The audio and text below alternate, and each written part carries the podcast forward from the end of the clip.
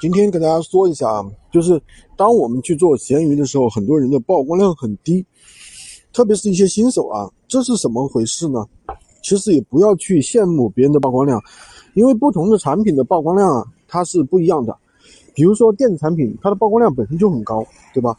天生就很高，因为说白了，闲鱼平台的话，它因为买电子产品的人很多，对吧？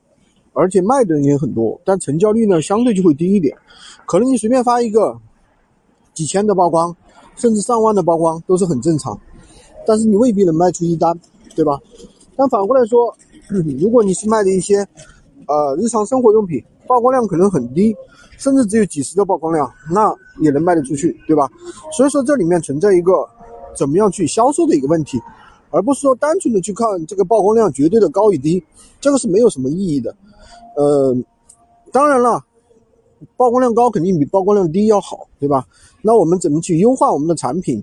怎么样提高我们产品链接的一个曝光量？